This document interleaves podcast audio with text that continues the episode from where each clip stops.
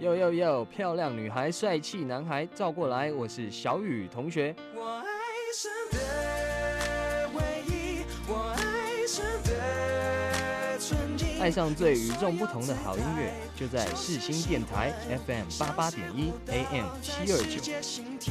我爱上的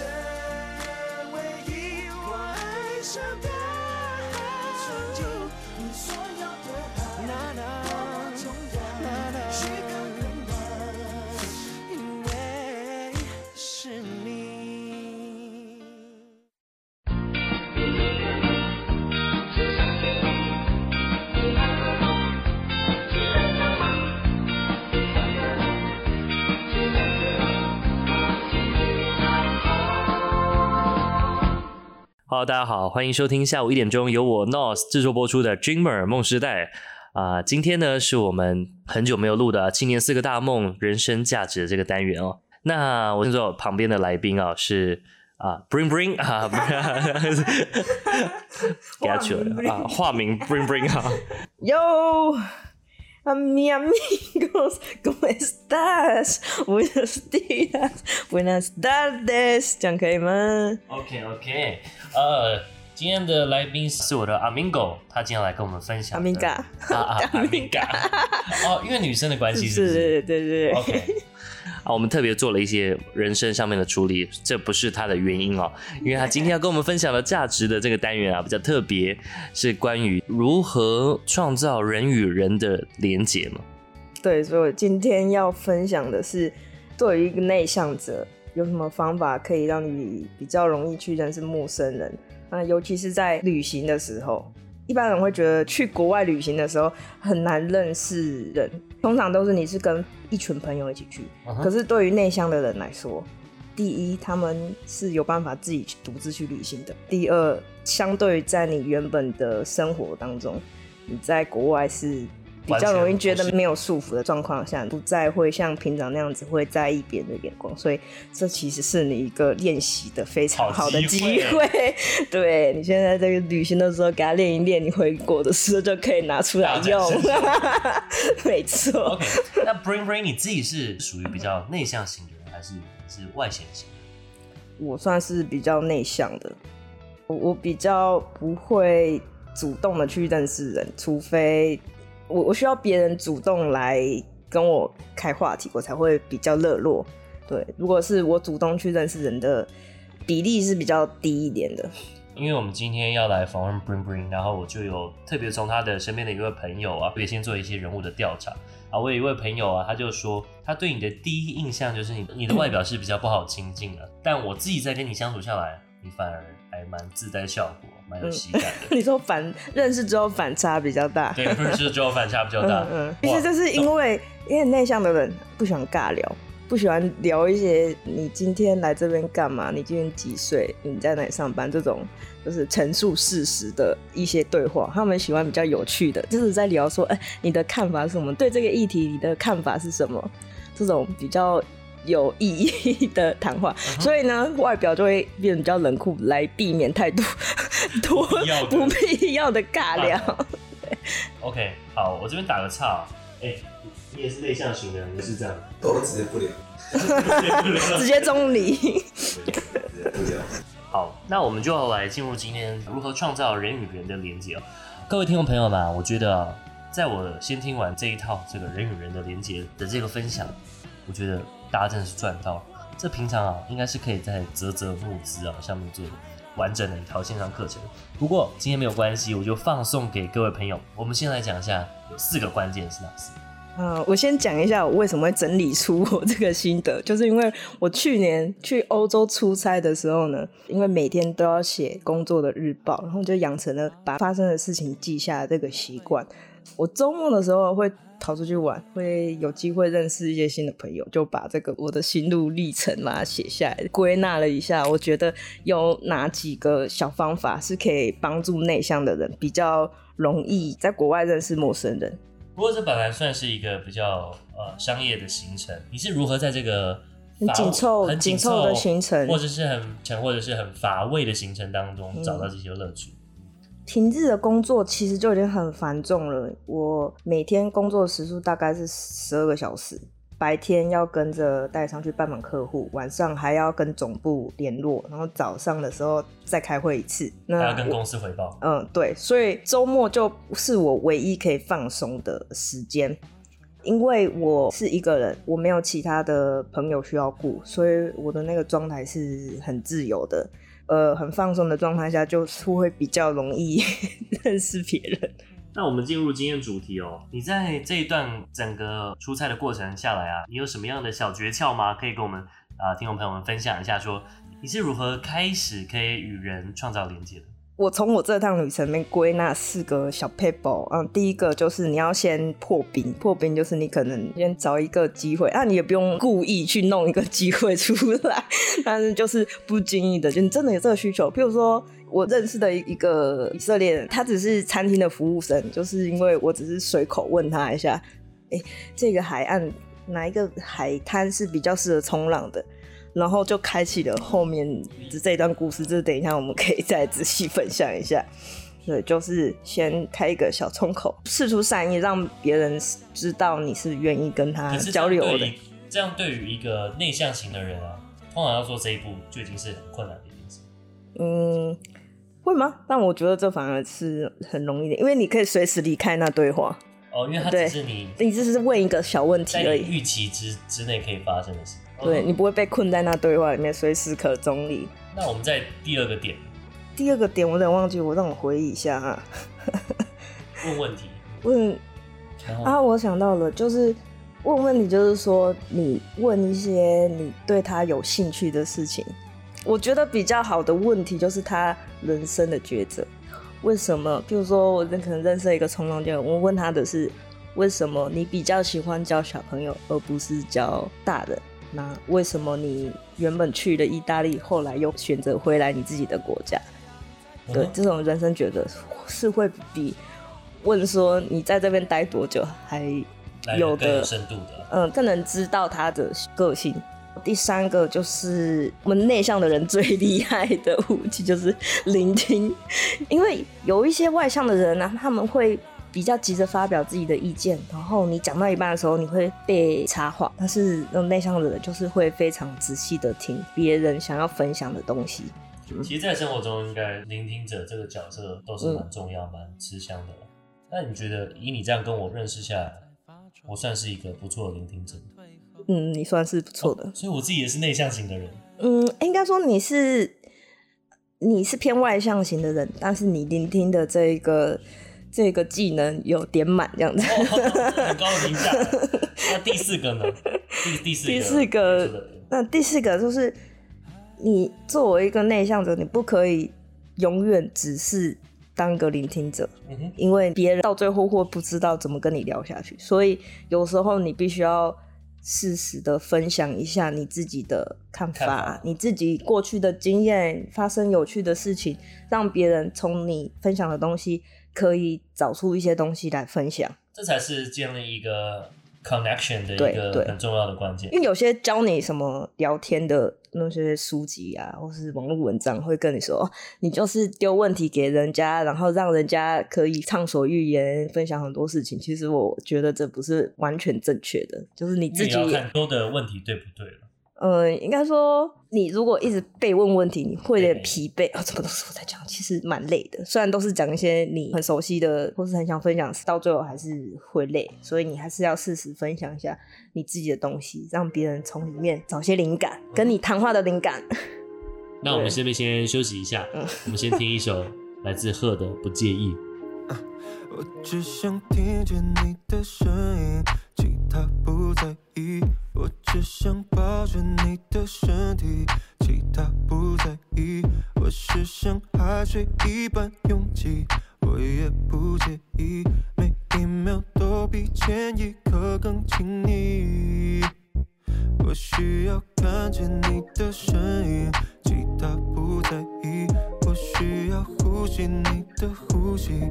其他不在意，外面的世界再多拥挤，我也不一，不介意人情世故，季节更替。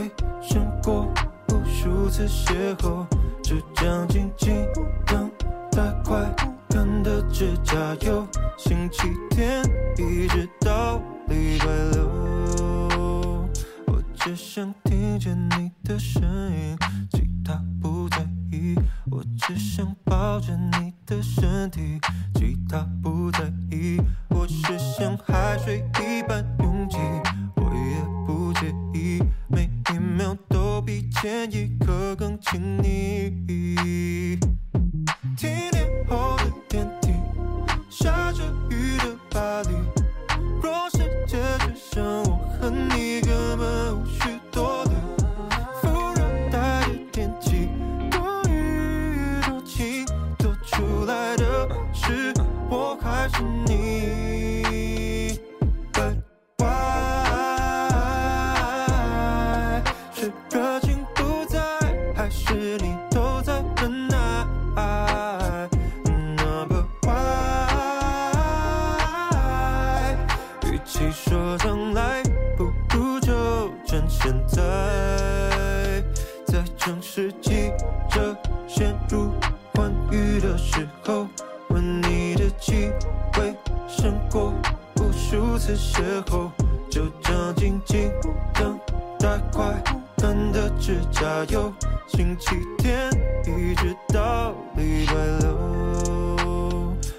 只想听见你的声音，其他不在意，我只想抱着你的身体，其他不在意，外面的世界太多拥挤，我也不介意。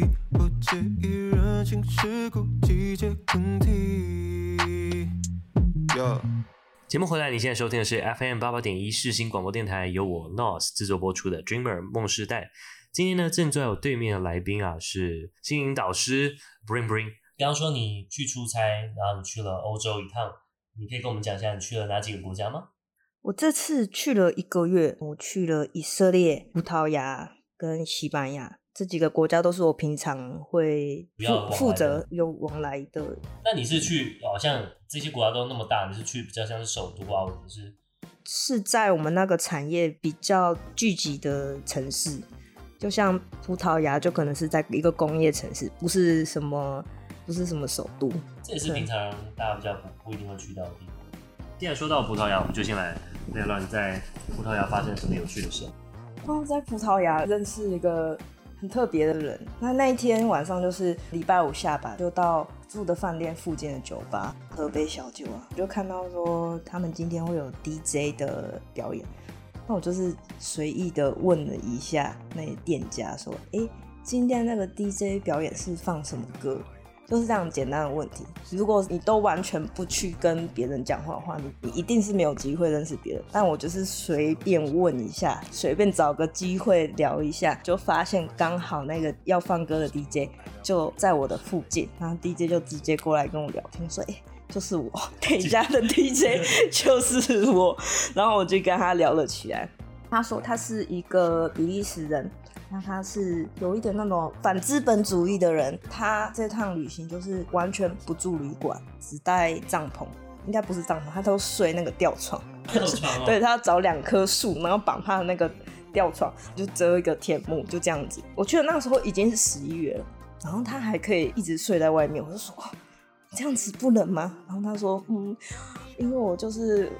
有些有时候会有人邀请我去表演啊，然后就会认识一些善心人士，就会把我收留在他们家，所以有时候可以去。他在给你暗示说对善心人，没有他没有这个意思，他只是愿意跟我阐述一下这个事实。啊，就是有些善心人士会收留到他们家，他就可以去暂时脱离一下野外生活。然后呢，他目前没有工作，他就是先领社社会社会补助。不花钱，所有的东西都最简单，花最少的钱去旅行，嗯，把自己的物欲降到最低。他就觉得我们被这个资本主义给绑架了，逼着必须要花很多的力气去精进自己的技能，去赚钱，去促进这个商业的流动。哎、欸，我第一次听到他的故事的时候，嗯、我记得你当初形容他说，我那时候在葡萄牙竟然认识到一个流浪汉。我只是先让，先用一个这么哇，他是一个有文艺气息，不是我先是对抗资方的。你这个是要下标，要先下的耸动。我先说流浪汉才会吸引你的注意，才会继继续听我的分享嘛。想说今天这个 DJ 不知道有没有地方可以住，就问他说，因为我的饭店是有一间。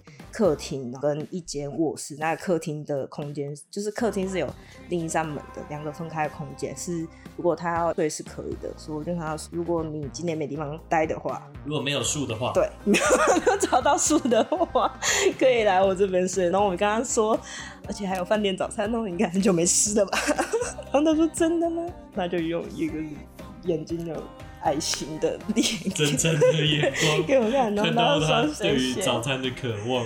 隔天早上啊，我们就一起去吃早餐。我就看到他吃着我吃了一个礼拜，然后觉得超级平淡、毫不珍惜的早餐，吃得津津有味，一直说的哇，好久没有吃到优格了，好久没有喝到咖啡了，可以喝两杯吗？然后就是在他身上看到，就是生活中这么小小的事情，其实是很值得珍惜的。可是我们，如果你拥有太多的时候，你会变得很麻木，我就一直在追求更多的东西。那你还跟这个、嗯、这个 DJ 啊，你、嗯、你们还做了一些什么特别？呃，那天就是他介绍了他一对朋友给我认识，他们是是一对情侣。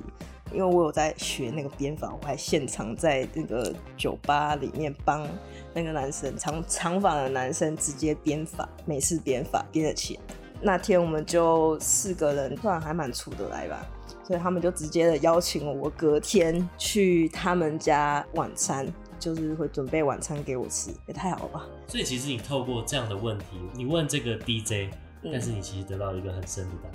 你也在他这一天之中看到了一些你平常没有看到的。我可能有一点浪漫主义，就是有时候会把别人的的一些行为再把它超译，超一层我想要理解的样子。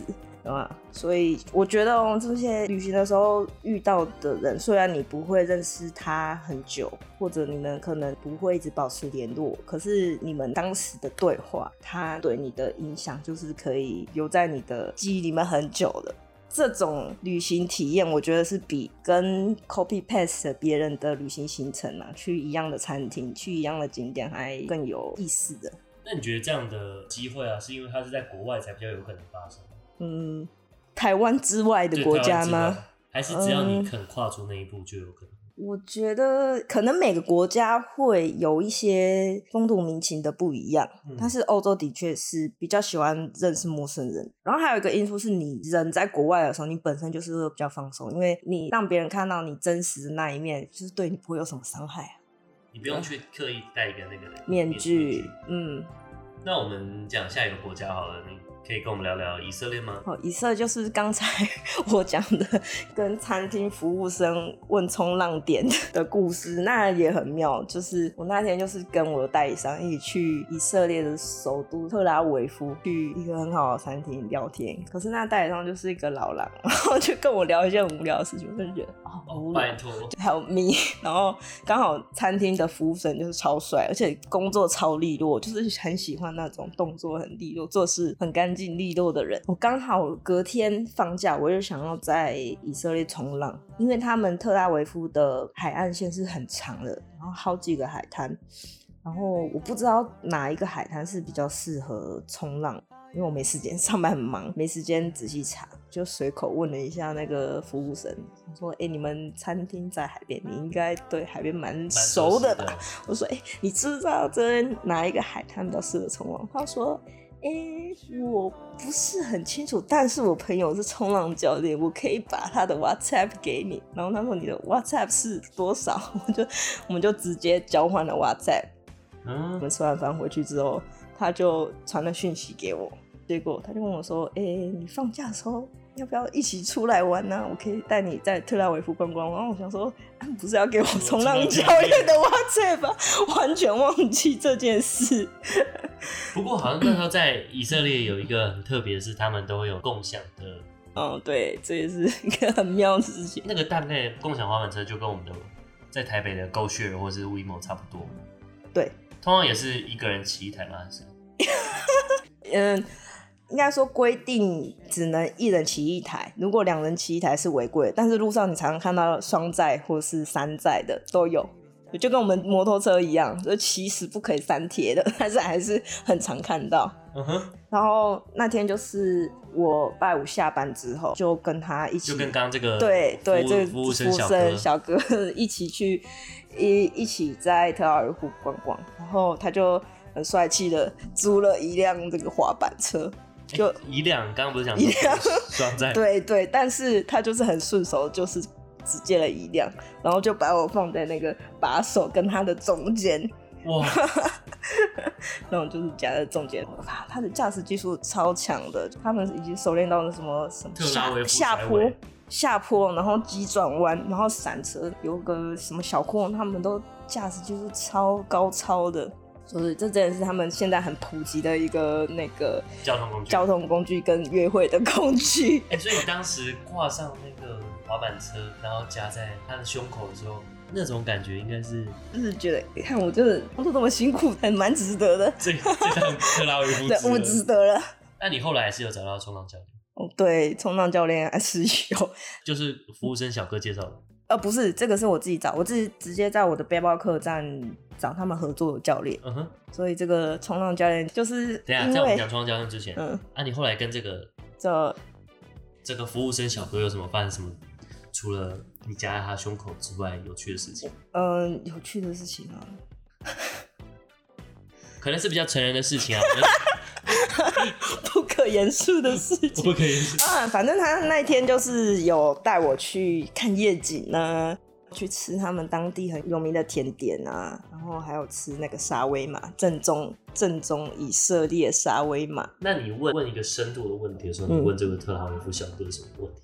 跟他聊天，我觉得最有趣的事情是做了很多特别的工作。他同时是在餐厅打工，然后他还在夜店卖药，然后还有夜店在帮别人做那种会发亮的装饰嘛。特拉维夫是号称是真正二十四小时不夜的这 party 城市嘛，所以他们就是去夜店都是要打扮的很瞎趴。他们就会用一些荧光的灯管啊，弄在衣服上，他就做了一个像盔甲的衣服，转售给要去跑趴的人，然后做了很多灯的设计，然后，然后，嗯，他也是 DJ 嘛，会讲吗？没有，啊，这个也是 DJ，对，DJ。为我们归类出 DJ 就是比较外向，也不能这样说啊。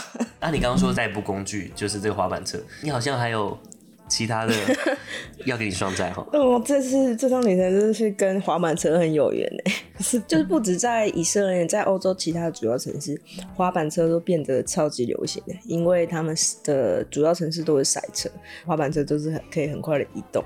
那在葡萄牙的时候呢，我放假出去玩的时候，哎、欸，也是因为这个滑板车又在认识一个陌生人。嗯，那一天就是我在骑滑板车停车的时候呢，突然后面有一个用声，哎、欸。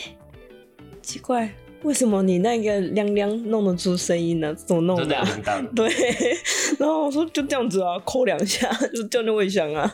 然后他就说，他说哦哦，原来是这样子哦，是因为我这个坏掉，所以才没有声音。然后我就就是开始随口跟他聊了一下，就刚问他说啊，他他也是观光客嘛？然后他说不算是啊，他就是。嗯，刚搬来葡萄牙工作，我以为你就开始给他贴身的教学，站在他的后面，我教你怎么骑。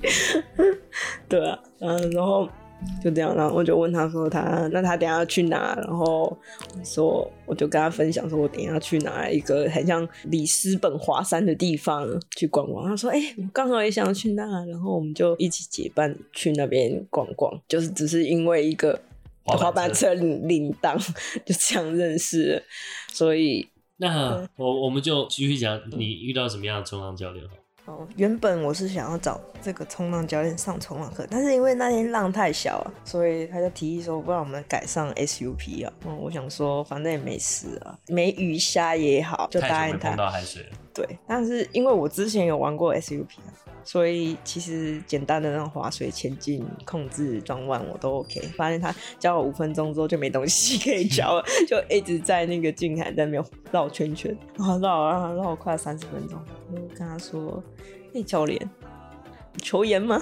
然后他说：“不错，怎么的吗？”我说：“不然我们来一个 cigarette break 好。”然后他应该有看得出来我有点无聊了，就上岸去。喝啤酒啊，抽烟啊，聊天啊，我们就在海边。他就说这个位置就是最常坐的这个位置，就是一个比较少人会一直走来走去的比较阴凉的位置。我就开始聊了起来，他就开始跟我交换一下的人生故事。然后呢，他就说，然后他就聊起他的的前妻是意大利人，当他去了意大利之后，不喜欢意大利人的性格，就跟以色列人这种爱分享的。性格比起来会比较自私一点，不会像以色列人，他眼中的以色列人一样，每天都开开心心的，然后工作这么努力。他说以色列人都是工作狂。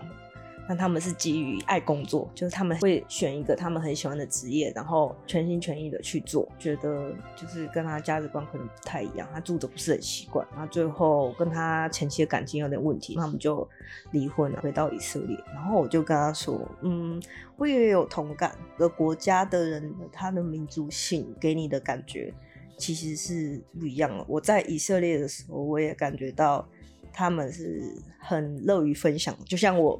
第一天到以色列住的公寓的时候，就去对面的热狗店点了一份热狗吃。热狗店的老板就说：“你是来旅游吗？”说来工作，说我来这边待一个礼拜。然后他就说：“哦，你应该是第一次来以色列吧？如果你有任何事情需要帮忙，不知道什么东西去哪里买的话，都可以找他。”对，然后就手写的他的电话号码给我。我只是第一次见面而已，他就这么热情，有点像台湾人，很热情，这样听起来。嗯，嗯，对啊，我就说我也。觉得当我被我喜欢的人包围的时候，我的状态是比较好的。所以身处的环境不只是什么硬体设施好，会让你觉得快乐，身边的人是就是你喜欢的那种类型，也是影响你很深。我就跟他在聊了一下他的冲浪生涯啊，然后他又说他他非常的喜欢教小朋友，啊，比较没有这么喜欢教大人的原因是因为。他觉得跟小朋友在一起，他可以体会到那种很纯粹的快乐。对对，他说在教大人的时候，他们就是很挣扎的，想要赶快进步，怎么这边一直卡关，会有很多不好的情绪。但是在教小朋友的时候，他们就一心只想要玩，只要觉得好玩，那没有冲起来也没有关系。他觉得教小朋友就是对他来说是更给他更多的正能量的。哎、欸，那这样反馈回来。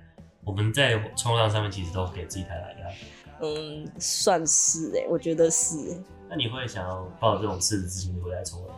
嗯，我不会，因为我，我因为不是因为我自我了解我自己啊，我的快乐的来源是进步啊，就是我喜欢进步的感觉啊。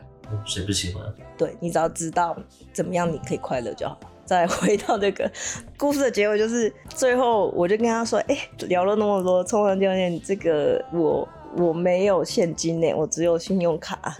你收信用卡吗？”他说：“没有哎，但是我跟你相谈甚欢，这堂课我就算你免费了，你给了我一个美好的下午，然后所以这堂课就不跟你收费了。毕竟还出他人民，哎、欸，这样就赚到了，可能也是因为以色列人这个性。”嗯，他们不会算的那么仔细，说拿金钱衡量所有的事情。但他们以色列人还是非常会赚钱，但是他们内心有一块还是觉得哦，如果你你这个人对我的印象是好的话，那个东西不一定是钱买得来的。好了，今天也很谢谢这个 Bring Bring 来到我们节目，一起跟我们分享他这一趟去欧洲啊出差啊，然后发生了一些很有趣的事情。啊，在这一段欧洲的旅程当中，揭露了他想要跟大家传达啊，内向的人是如何创造人与人之间的连接。那我们今天就谢谢 Bring Bring 来到我们节目，那我们下周同时再见喽，大家拜拜，拜拜。真的内向哎，拜拜还要 Q。